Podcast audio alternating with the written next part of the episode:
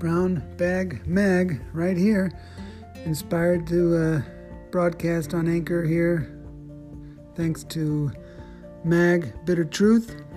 Just want to do a quick update because uh, I've been missing Mag and um, I just found his YouTube channel.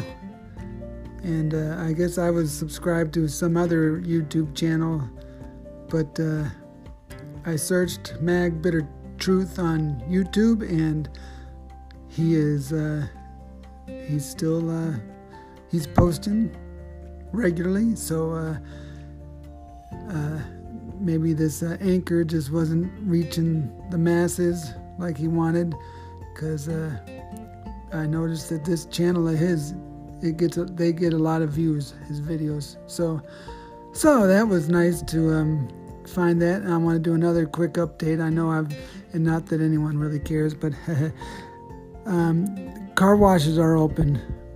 I read in the paper they were closed. I saw some that were closed, but they're open now. I don't know if some new development, but thankfully uh, you can get your car washed here in Las Vegas. And uh, I even found one where I could get I could use the free vacuums. Of course, they did they had, uh, you know, cones and every other vacuum lot, you know, for their social distancing.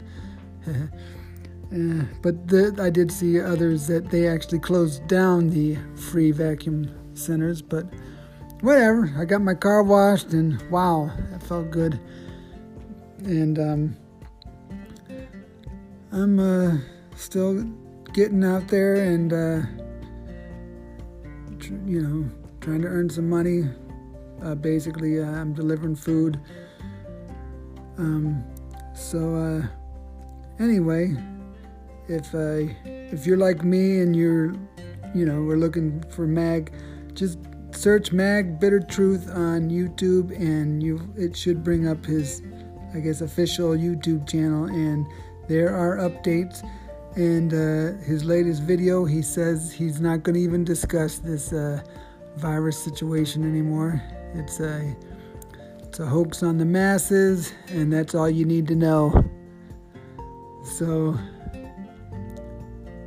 um, yeah, I I had a thought of uh, if if there if it was possible. Unfortunately, I I um I really don't have any sway or know enough people to make anything happen that I can think of. I mean, I, I, maybe I'll try something, but I was thinking if somehow we could all just get out into the streets and hold hands, you know, dance around the maypole holding hands, you know.